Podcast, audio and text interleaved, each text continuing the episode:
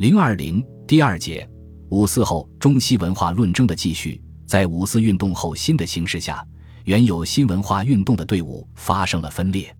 以李大钊为代表的左翼转向以俄为师，接受马克思主义；以胡适为代表的右翼固守西方文化的价值取向，对欧战后世界及中国历史的巨大变动无动于衷。一些由欧美归国的留学生组成的东方文化派。主张重新审视中西文化关系和复兴固有文化，